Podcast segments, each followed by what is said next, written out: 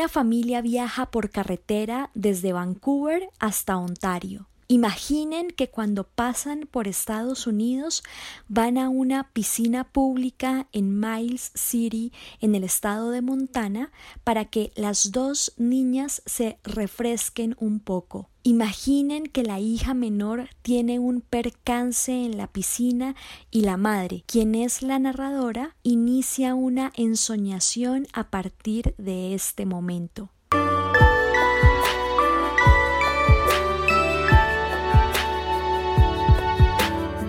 Bienvenidos a Historias y Autores. Soy Melissa y en este episodio les voy a contar acerca de Miles City, Montana, un cuento de la Nobel de literatura canadiense Alice Munro cuando la Academia Sueca le otorgó el máximo galardón de las letras, direccionó toda la atención al género del cuento, predominante en la obra de esta autora que ha escrito 14 libros y que ha sido llamada la Chekhov canadiense y la maestra del relato corto de su creación literaria se ha elogiado su pericia para retratar el realismo moderno de su entorno y su capacidad de narrar historias que se desarrollan bajo la aparente calma de lo cotidiano. Munro declaró Lo que quiero en una historia es una admisión del caos. Yo realicé mi tesis de grado sobre Alice Munro es una autora por la que tengo un inmenso cariño, una admiración muy especial, así que con frecuencia vamos a analizar sus cuentos aquí en Historias y Autores. Para quienes no la han leído, confío en que sus relatos los cautivarán y les enseñarán una manera muy particular de leer literatura. Para quienes ya la conocen, espero que en los episodios hablemos acerca de su obra encuentren más razones para que sea una de sus escritoras predilectas.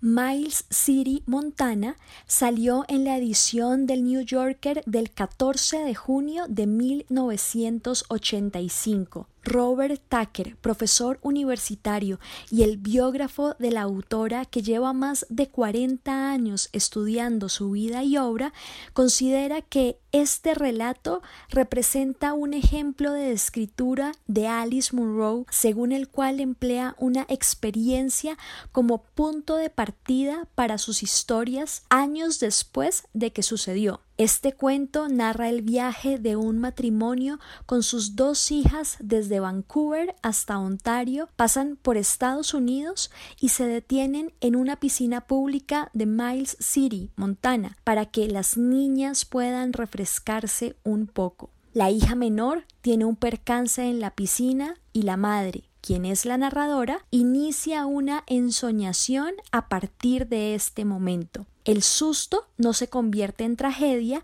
y la familia continúa su viaje para visitar a los abuelos de las pequeñas. La segunda hija de Munro, Jenny, cuando era niña, tuvo una situación similar que no pasó a mayores. Este es el elemento biográfico que la autora incorpora a modo de acción en la historia. Tucker también destaca que Monroe realizaba viajes por carretera cuando sus hijas estaban pequeñas y todavía estaba casada con el padre de ellas, Jean Monroe.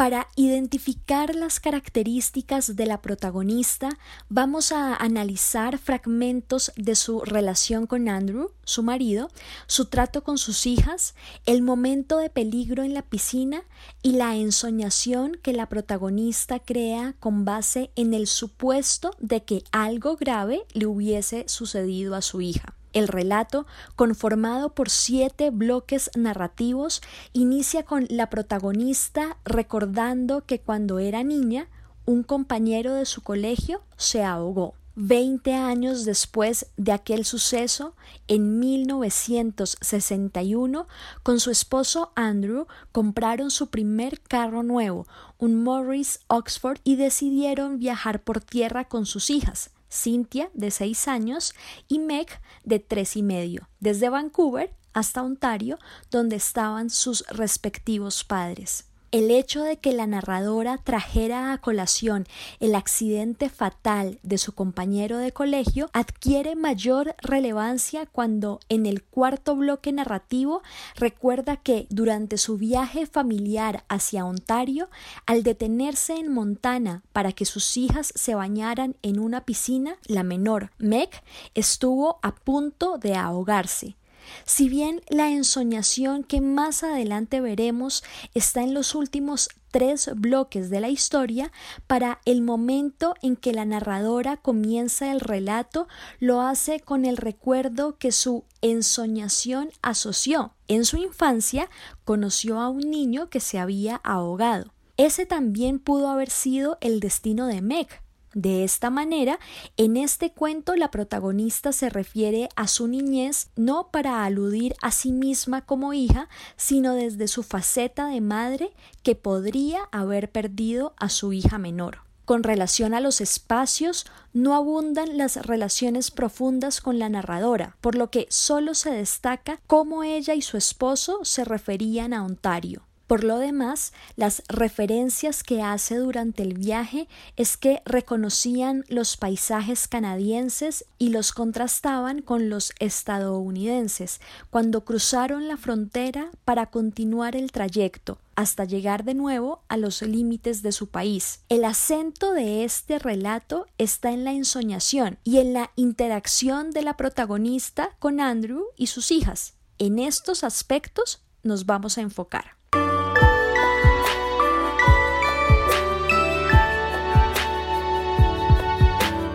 Durante el matrimonio, Andrew tomaba fotografías de todas las actividades que hacían como familia porque le gustaba llevar los recuerdos al día. Él reñía con su mujer porque ella no le enviaba las fotos con frecuencia a su padre que residía en Ontario. Cuando aludían a esta provincia canadiense, los dos decían que era su casa pero la narradora lo que conservaba era un recuerdo muy lejano que estaba asociado con su casa natal. Cuando ella conformó su familia ya no tenía referencias recientes para seguir considerando a Ontario como su casa. Uno de los recuerdos de su infancia lo narra así yo me sentía contenta de estar trabajando con mi padre. Me atraía cualquier trabajo duro, repetitivo, monótono, que dejara el cuerpo agotado y la mente aplastada, y sentía nostalgia anticipada por aquella vida y aquel lugar. A Andrew aquella vida tan dura le enfurecía, mi apego a ella le enfurecía. Pensé que no debería haberme casado con él, pero ¿con quién si no? Y yo no quería quedarme en la granja. Quizá me sintiera mal por tener que marcharme, pero me habría sentido peor si alguien me hubiera obligado a quedarme. La primera característica de la protagonista es que, de niña, le gustaba estar con su padre. Juntos compartían el gusto por el trabajo duro que demandaba su casa natal, en la que en una temporada llegaron a tener cría de pavos pero su agrado por estos recuerdos de infancia que seguían presentes cuando ensoñaba su casa natal era lo que precisamente no le agradaba a su marido. La segunda característica es que ella se arrepiente de haberse casado con él, pero se justifica al reconocer que lo hizo como una forma para irse de su casa. Sopesando las dos opciones, ella no cambiaría el destino que eligió, el de marcharse con Andrew y dejar la granja, a pesar de que le gustaba su cotidianidad ahí y que todavía recuerda los planes que realizaba con sus padres. Gastón Bachelard, en La poética de la ensoñación, destaca que las melancolías de la infancia tienden a romper con el pasado, las ensoñaciones melancólicas no son nocivas, incluso ayudan a nuestro descanso, dándole cuerpo. Este recuerdo que la protagonista mantiene vigente en sus ensoñaciones lo conserva porque es la referencia de la forma en la que se distanció de su juventud. Aun cuando esta remembranza contiene melancolía, vuelve a ella porque en su matrimonio no encuentra descanso. Por el contrario, es su pasado, su casa natal, lo que le brinda sosiego.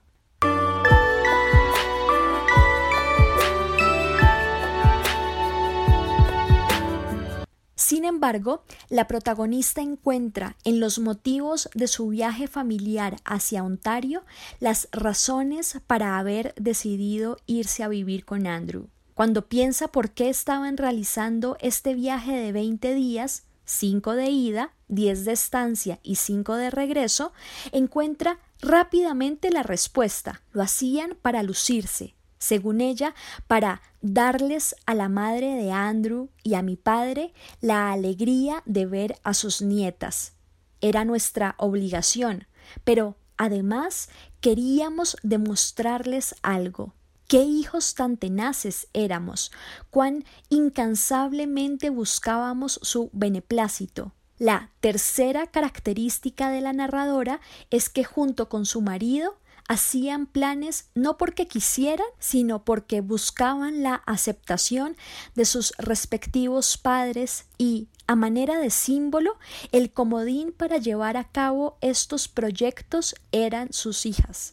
La protagonista confiesa que deseaba que todo lo que sentía por Andrew se uniera y se transformara en un sentimiento duradero y seguro, Incluso había intentado escribir dos listas, una con las cosas que me gustaban de él y otra con las que me fastidiaban, pero lo dejé al comprobar que únicamente demostraba lo que yo ya conocía, mis profundas contradicciones, pensaba en lo humilde que era Andrew al aceptar el papel preconcebido de marido, padre y sostén de la familia y en que, en comparación, yo era secretamente un monstruo egoísta.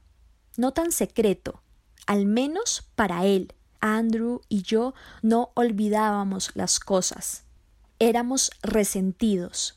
La cuarta característica de la protagonista es que lo que sintió por Andrew no duró no tanto por quién era él, sino por sus propias contradicciones. Además, al hacer la alusión de cómo veía a Andrew como padre, implica un contraste, porque a partir de esta referencia es que la narradora se llama a sí misma un monstruo, solo evidente para su marido la joven que se esforzaba por realizar un trabajo duro y cotidiano durante su infancia y que ayudaba a su padre en la granja había cambiado. En su matrimonio era egoísta porque pensaba en sí misma antes que en su esposo e hijas. Para el momento de su narración, ella acepta que llevaba años sin haber visto a Andrew Así que su marido está presente en su vida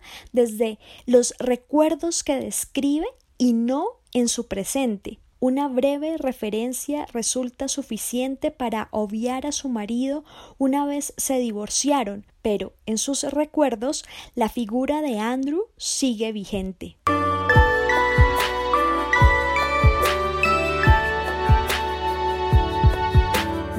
Luego de un par de días de haber iniciado el viaje por carretera, cuando recorrían Helena, una ciudad de Estados Unidos, Cynthia dijo que le gustaría encontrarse una playa. La narradora vio en el mapa que estaban por llegar a Miles City, Montana, y decidieron parar ahí para refrescarse y buscar una piscina.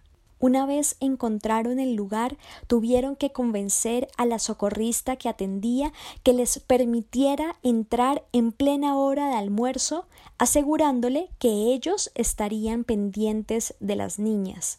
Mientras Cynthia fue al baño para cambiarse porque no permitía que nadie la viera desnuda, la narradora estaba con Meg.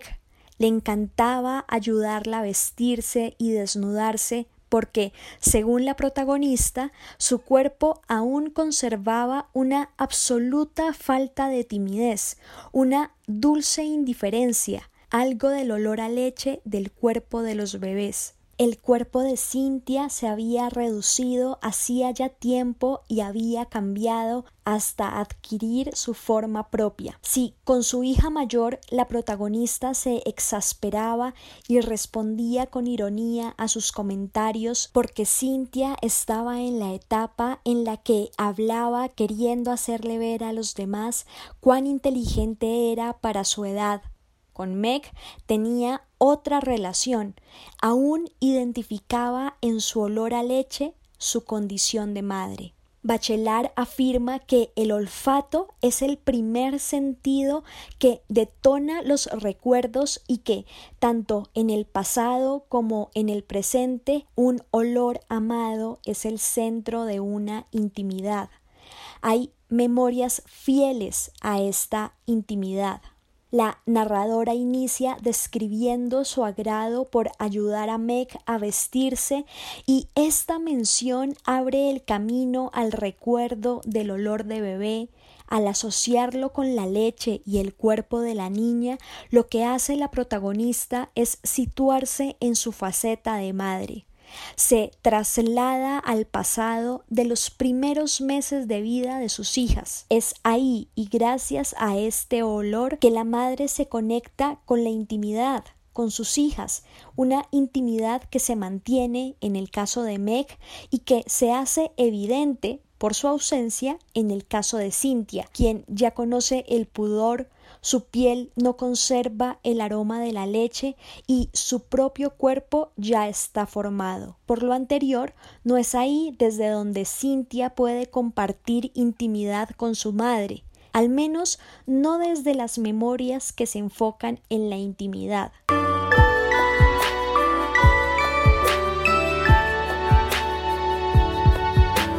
Con esta referencia de sus hijas queda clara la unión con Meg y anticipa la angustia que sintió la protagonista minutos después cuando la niña tuvo el percance en la piscina. La quinta característica de la narradora es que había desarrollado una intimidad con sus hijas a partir de la memoria de los olores que conectaban la leche, el alimento materno, con el cuerpo de las bebés. Andrew y su mujer estaban vigilando a las niñas desde el carro. Ella salió para comprar unas bebidas y mientras iba en dirección opuesta de la piscina pensó ¿Dónde están las niñas? Se giró y caminó con rapidez hasta alcanzar a ver una parte de la piscina. Siempre que recuerdo esta escena, Cintia se vuelve delicadamente hacia mí y a continuación da otra vuelta completa en el agua. Me recuerda a una bailarina de puntillas y extiende los brazos con gesto teatral. Ha desaparecido respondió. En la poética de la ensoñación, Bachelard asegura que para el contemplador que se ha hecho una mirada, el ojo es el proyector de una fuerza humana. Existe una ensoñación de la mirada viva, una ensoñación que se anima en ver claro, de ver bien, de ver de lejos. La narradora pensó ¿Dónde están las niñas? Así que antes de empezar a contemplar la secuencia, ella observó, vio a Cintia, su mirada fue más rápido que su mente y su cuerpo intentando ubicar a Meg. Su mirada proyectó su fuerza de madre que, como un hilo invisible, se tensó en su intento de situar a la niña. Con su mirada quiso controlar el miedo a una tragedia que estaba emergiendo en sus pensamientos sin un aparente motivo lógico. Su angustia se debía al hecho de que no había visto a la niña. A partir de aquí, la protagonista inició su ensoñación que emergió mientras se desarrollaba la escena ella vio tan claro y tan lejos que se atrevió a considerar una potencial tragedia. La socorrista, que estaba besándose con su novio, no se apresuró lo suficiente y Andrew, sin recordar cómo aceptaría más tarde, fue quien saltó la cerca, extendió su brazo y sacó a Meg, que no había calculado bien la profundidad de la piscina, porque solo tenía tres años y medio, y cuando se agachó para agarrar un peine se hundió, pero nadó y cuando su padre la sacó no había tragado agua. A su regreso al coche y después de haberse cerciorado de que las niñas estaban bien, la narradora dice Andrew y yo hablamos en voz baja sobre lo sucedido. ¿Y si yo no hubiera sentido el impulso de ver cómo estaban las niñas? Andrew, ¿cómo había llegado tan deprisa hasta donde estaba Meg? Y pensar que la socorrista no estaba vigilando. Y Cynthia absorta en la escena del beso sin ver nada más, sin ver que Meg se caía al agua, pero consiguió nadar, contuvo el aliento y subió a la superficie nadando. ¡Qué cadena de eslabones afortunados!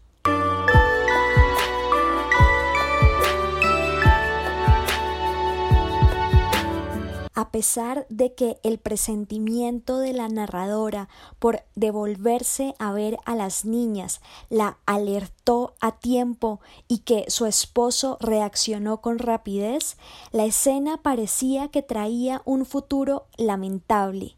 Fueron los detalles, los eslabones afortunados los que alteraron el curso para bien y evitaron la tragedia. Su marido en aquel entonces reconoció que no podía dejar de pensar en cómo notaste la señal de alarma. Debe ser que las madres tenéis un sexto sentido. La sexta característica de la protagonista la reconoce Andrew. Ella, al ser madre, tiene un sexto sentido. El hecho de que escuchara y fuera receptiva a su instinto fue el primer eslabón afortunado que generó los otros, la agilidad del padre, que la niña nadara y aguantara la respiración, todos direccionados a salvar a Meg. Sin embargo, para sí misma, la narradora confiesa que después sentí la necesidad de imaginarme lo contrario. Meg arrancada de nuestro lado, su cuerpo preparado para enviarlo a otro lugar. ¿Cómo podía soportarse todo aquello de golpe? ¿Cómo lo aguantaba la gente? Una tragedia de lo más corriente. Una niña ahogada en una piscina a mediodía, a pleno sol. Estas divagaciones tienen algo de repugnante, ¿no? Algo humillante poner el dedo en el cable para recibir la descarga, para sentir un poco cómo es y retirarlo enseguida. Estaba convencida de que Andrew era más escrupuloso que yo con estos temas y de que trataba con todas sus fuerzas de pensar en otra cosa.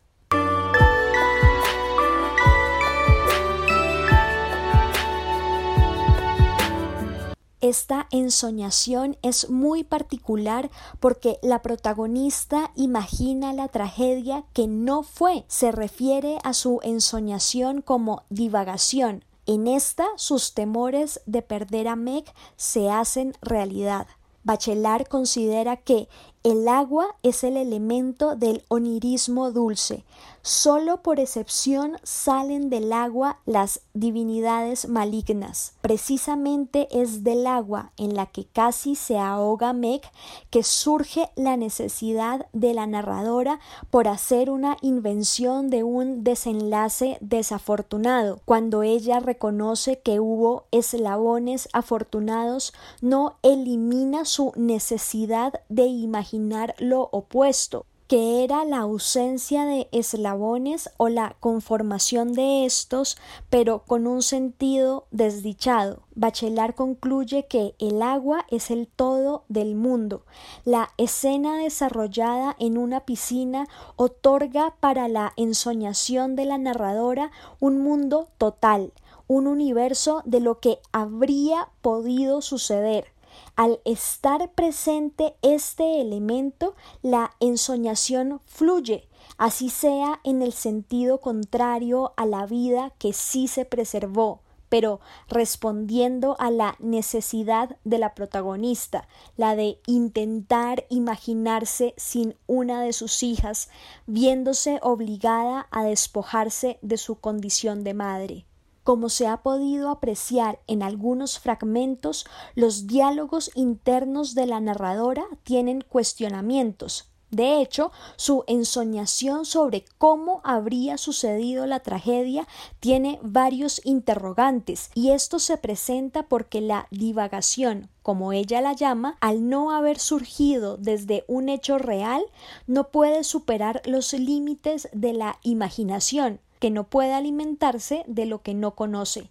La protagonista, durante su ensoñación, sigue preguntándose cómo habría sido el drama. Su divagación no toma la totalidad de la forma de lo real y no le entrega a ella, como ensoñadora, toda la carga de lo que hubiese sido otro destino.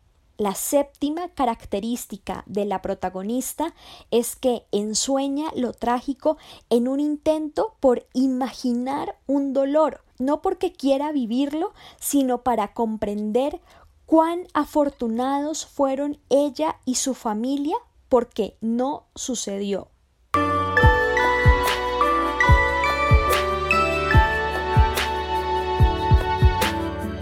¿Cómo les pareció este cuento? Aquí la ensoñación es un recurso narrativo que la autora desarrolla para aportarle más profundidad a la ficción. La protagonista despliega estas divagaciones como una necesidad de vislumbrar cómo la alteración de aquella situación habría cambiado para siempre el curso de sus vidas. A medida que avanza la trama, descubrimos que a esta pareja le interesaba dar una impresión determinada a sus familiares y que muchas de las sombras que ella identificó de su temperamento las veía porque observaba cuán diferente era su marido. Gracias por escuchar y por compartir historias y autores pueden pulsar el botón de seguir el podcast en su plataforma favorita para que estén al tanto de los nuevos episodios. Nos encontramos pronto para analizar un nuevo relato.